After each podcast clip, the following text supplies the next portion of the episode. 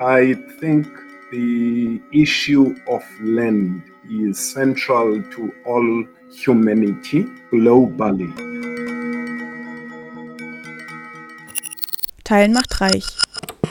Commoning, fair und gerecht.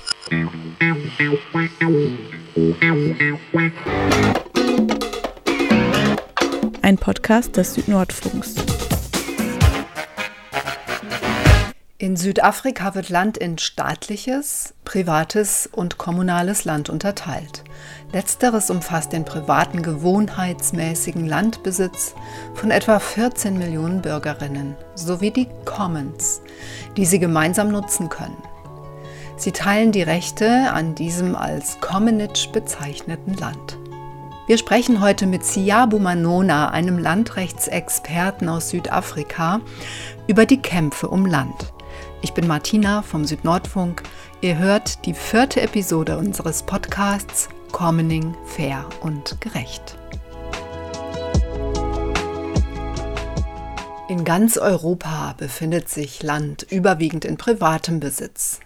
Landeigentümerinnen, egal ob private oder öffentliche, werden sehr weitreichende, ja manchmal sogar absolute Rechte an ihrem Eigentum gewährt. In vielen Ländern im südlichen Afrika führten erst die Kolonialmächte das Konzept des privaten Landeigentums ein. Allmenden und Gewohnheitsrechte an Land wurden im südlichen Afrika mit der Unabhängigkeit vielerorts dann wieder rehabilitiert. In Südafrika mit dem formalen Ende des Apartheidsstaates und der neuen Verfassung. Damit haben die Kämpfe um Land allerdings nicht aufgehört, im Gegenteil. We are tired of being shopkeepers, we are tired of being tellers, we are tired of being garage um, attendants. We want to be owners of the land. Im Jahr 2018 wurde das Thema Land zum Politikum. Land reform is a thorny and potentially explosive issue in South Africa.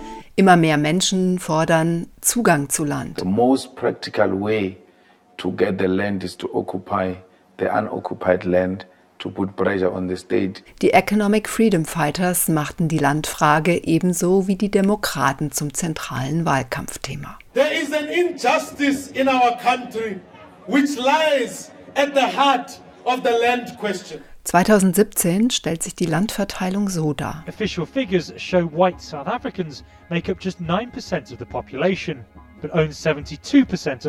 72 Prozent des Farmlandes lagen in der Hand von nur 9 Prozent der Bevölkerung.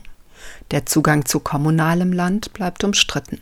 Zwar stellte die Postapartheid-Regierung Zuschüsse für den Kauf von Gemeindeland bereit, um arme Township-BewohnerInnen zu unterstützen.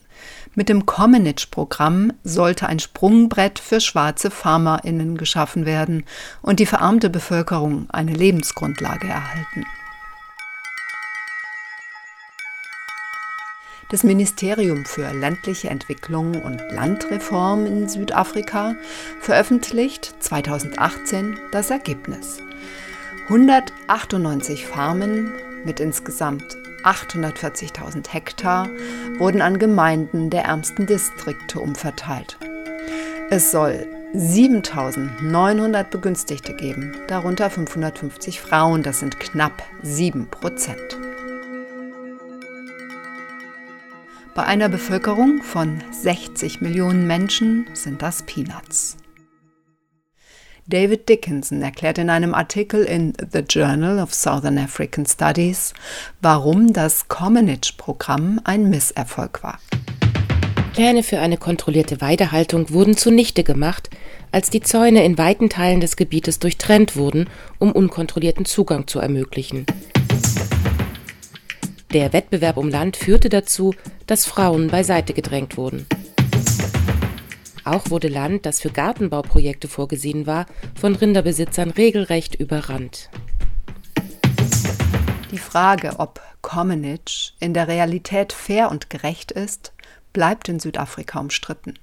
Unser Gast heute, Siabu Manona, arbeitet seit vielen Jahren als Landrechtsexperte im südlichen Afrika. Von ihm wollen wir wissen, wo genau der Haken liegt bei der Nutzung von kommunalem Land.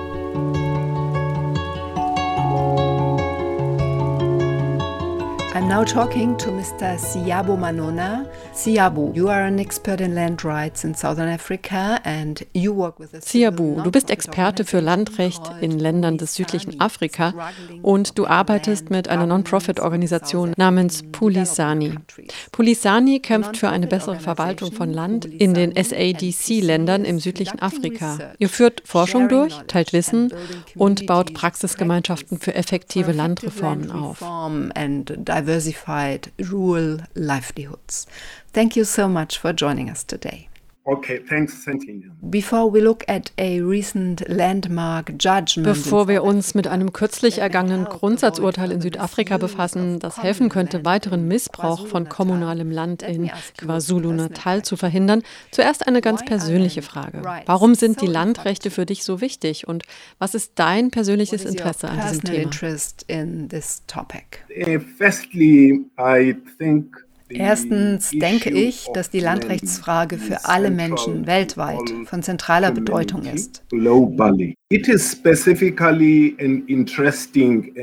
Es ist ein kontroverses Thema im globalen Süden, insbesondere in Afrika und hier im südlichen Afrika, vor allem wegen der globalen Dynamik des Landgrabbings, der Landnahmen, eine Dynamik, die auch nach der Unabhängigkeit anhält after of the African countries have been liberated. The new governments, after independence, tended die neuen Regierungen setzten eine Politik fort, die sowohl den Imperialismus als auch koloniale Interessen im globalen Norden weiter vorantreiben. In this process, in diesem Prozess waren die Menschen auf der Verliererseite, weil viele der Regierungssysteme sich nicht so verändert haben, dass die Lebensbedingungen verbessert worden wären. Das ist der erste Punkt. Auch mein akademisches Interesse an den Fragen der Verwaltung und des Managements von Land ist groß. Meine Doktorarbeit basiert darauf. Sie erforscht eine ganze Reihe von Landrechtsfragen global, in Afrika und hier im nationalen Kontext. Während deiner Arbeit hast du tiefe Einblicke in gewohnheitsrechtliche Landbesitzverhältnisse und Registrierungssysteme für sogenannte informelle Landrechte erhalten.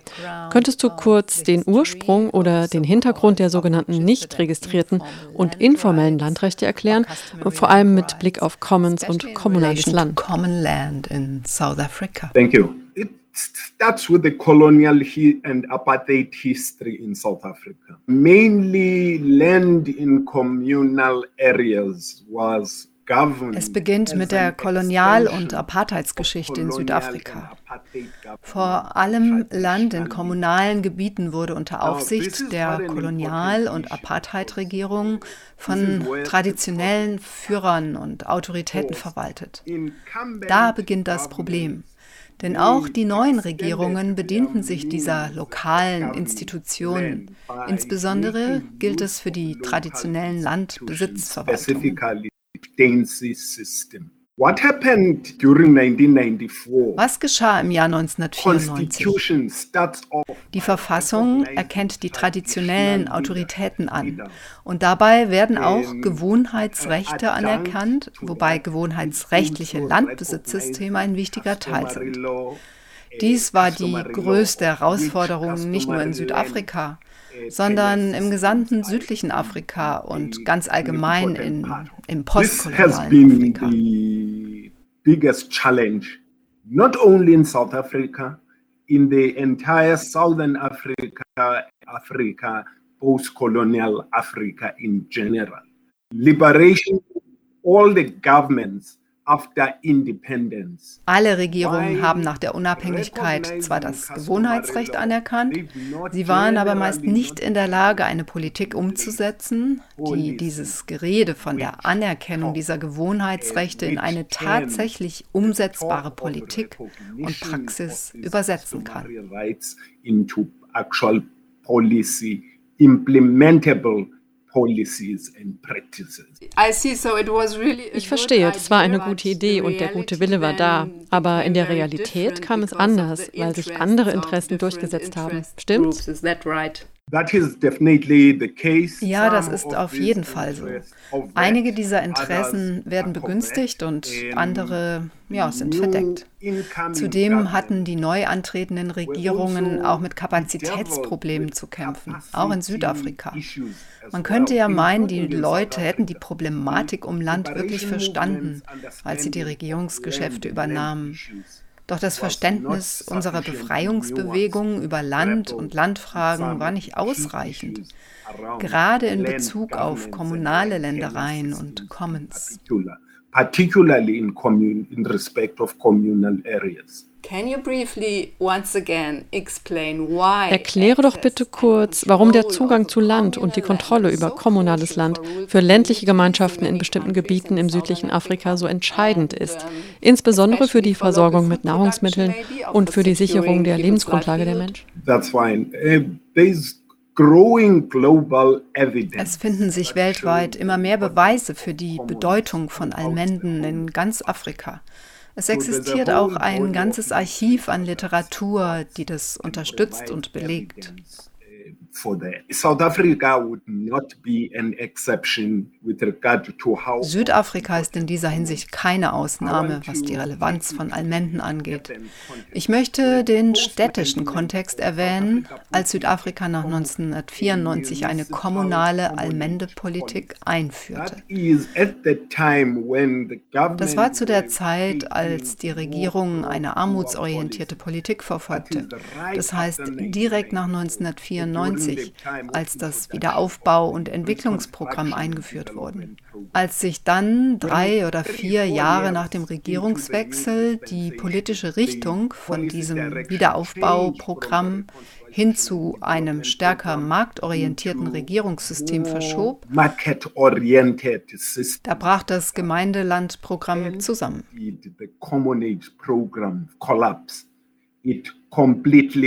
Es verschwand komplett. Während es für die städtischen Gemeinden eine sehr wichtige Rolle als Lebensgrundlage für arme Menschen in den städtischen Randgebieten hatte. Commonage ist inzwischen aus der politischen Landschaft verschwunden. And now that is out of the policy picture. In communal areas, Commons are not only important, simply livelihood. Wenn wir in kommunale Gebiete gehen, sind Commons nicht nur Lebensgrundlage, ja, das sind sie. Aber die größte Herausforderung ist der Wettbewerb um Land durch diverse andere Interessen. Im Nordwesten von Südafrika zum Beispiel geht es um den Platinabbau.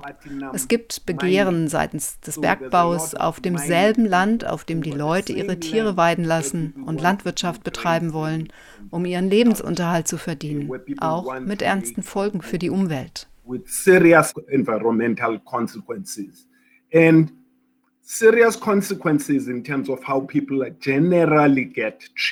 Und mit schwerwiegenden Folgen generell, weil die Menschen um diese Gemeingüter betrogen werden. Südafrika ist nicht unschuldig, denn es spielt eine ähnliche Rolle wie die Länder des Nordens hier im globalen Süden, in einer Reihe von Ländern des südlichen Afrika, zum Beispiel in Lesotho, hier kommen 90 Prozent des Wassers von der Provinz Gauteng her. In Lesotho wurden Menschen aus kommunalen Gebieten vertrieben, um Platz für die Erweiterung von Dämmen zu machen. Mit sehr ernsten Folgen. Südafrika treibt das voran. With very serious consequences. South Africa is driving that. Die Commons definieren als Prinzip eine Norm der Nicht-Aneigenbarkeit. Dies erfordert in der Tat, alle sozialen Beziehungen neu zu etablieren, mit dieser Idee als Ausgangspunkt. Nicht-Aneignung bedeutet hier nicht, dass es unmöglich wäre, sich etwas anzueignen, sondern dass es sozial inakzeptabel ist. Mit anderen Worten, dass es nicht erlaubt ist, sich etwas als Privateigentum anzueignen, weil diese Sache dem allgemeinen Gebrauch vorbehalten ist.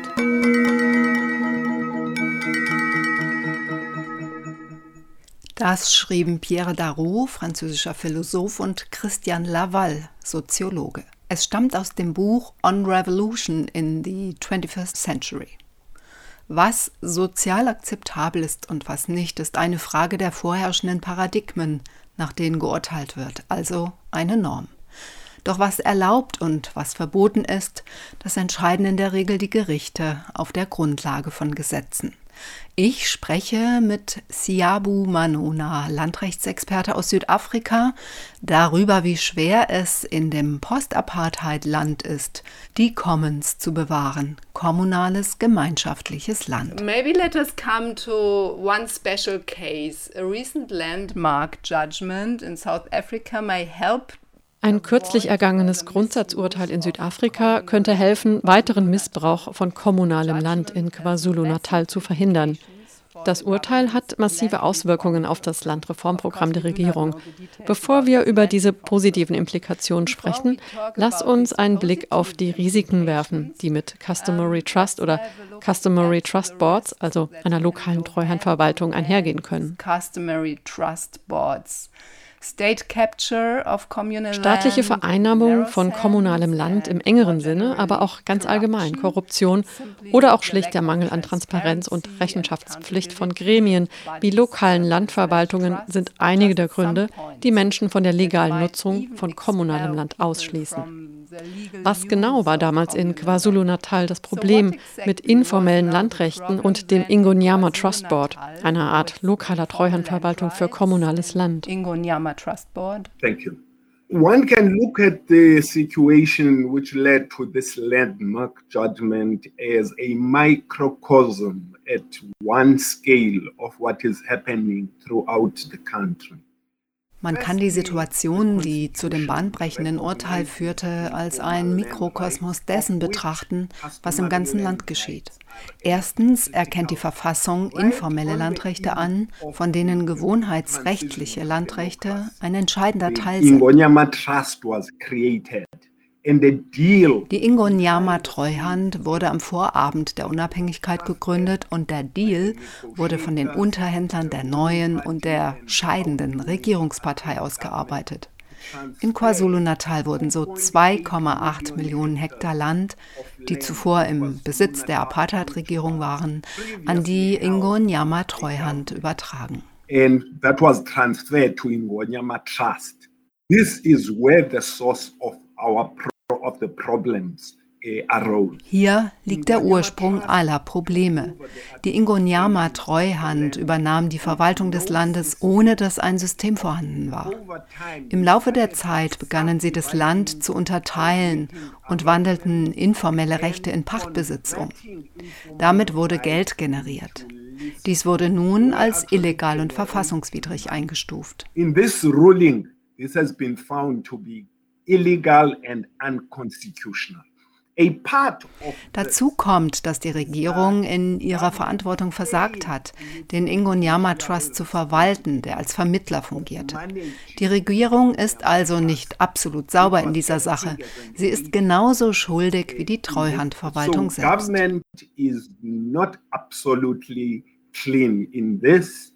Uh, they are as guilty as Ingonyama Trust.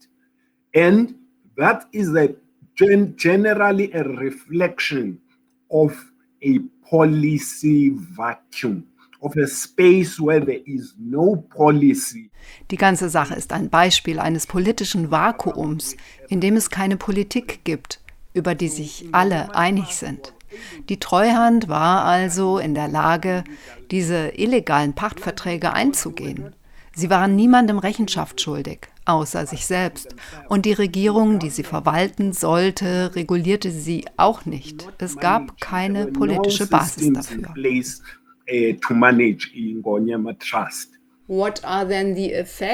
Was genau sind die Folgen für die BewohnerInnen? Wie genau sind die Menschen davon betroffen? Firstly, This, the whole idea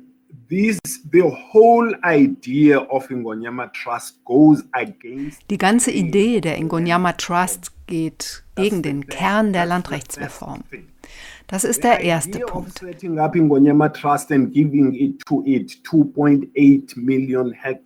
Die Treuhand zu gründen und ihr 2,8 Millionen Hektar zu geben, entspricht nicht der Idee, Rechte an Land an arme Menschen zu übertragen. Kaum dass die Treuhand das Land besaß, stärkte sie ihr eigenes Recht und zog sogar Land von den armen Menschen ab, indem es dieses Pachtsystem schuf und eine Menge Geld damit verdiente. Und das Urteil hat sehr deutlich gemacht, dass dieses Geld nun an all die Menschen zurückgezahlt werden muss, von denen es kam.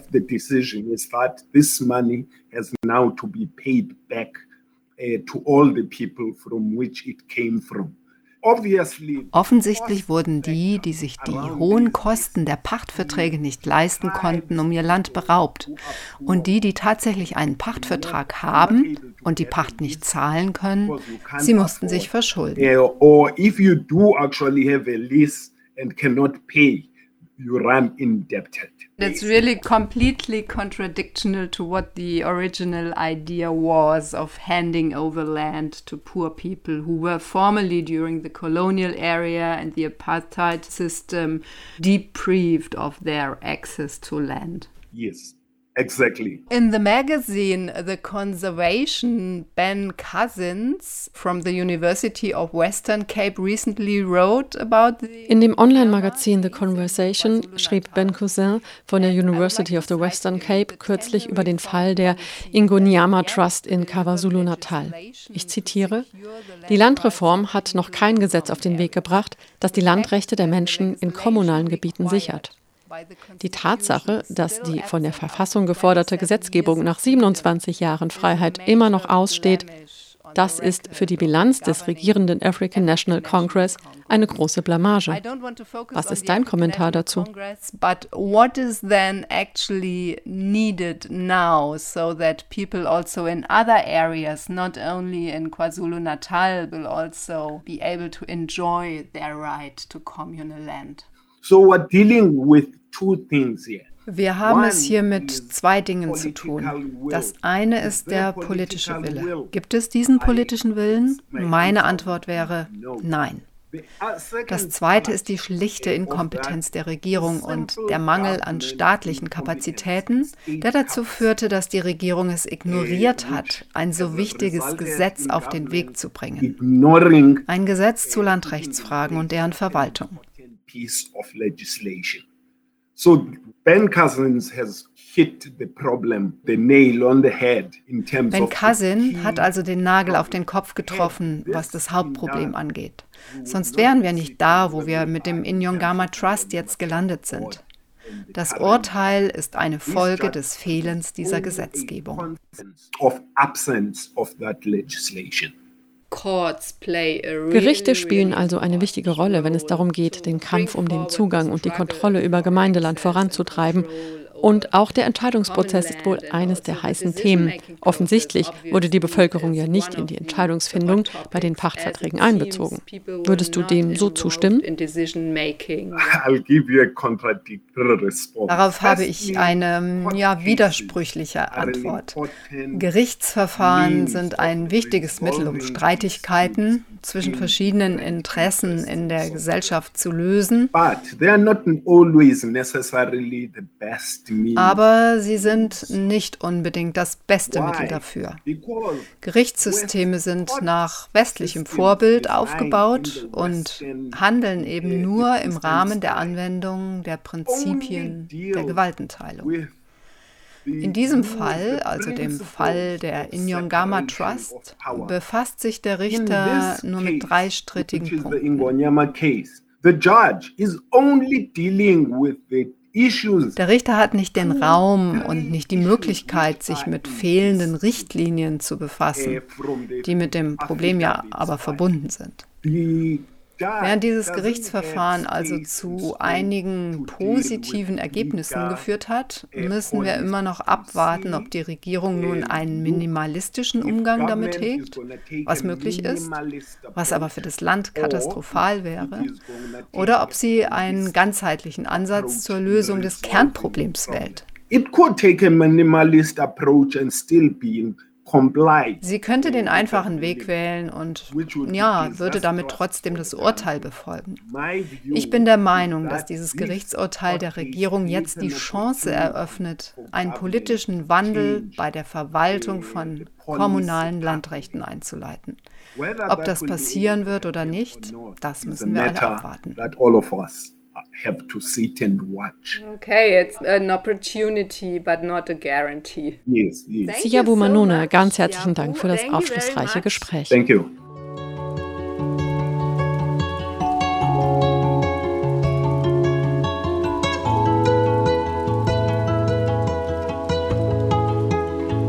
Die Frage, ob kommunales Land im Vergleich zu privatem Landbesitz die bessere Option ist, das ist also im Einzelfall ziemlich umstritten und ganz schön komplex, wie das Beispiel aus Südafrika gezeigt hat. In der kommenden Episode zu Commoning, fair und gerecht spreche ich mit Romy Sato. Sie wird erläutern, wie über eine Plattform Erfahrungen und damit auch Wissen über die Kämpfe um Land geteilt werden. The Land Portal, so die Bezeichnung der Plattform, ist eine Open Access Databank zu Landrechtsfragen und zu Landerhebungen. Schließlich spielt ja der Zugang zu Land als Commons, also als Gemeingut, vor allem für die Existenzsicherung verarmter Gemeinden im globalen Süden eine ganz zentrale Rolle. Und Zugang zu Land ist eben immer auch eine Frage der Würde.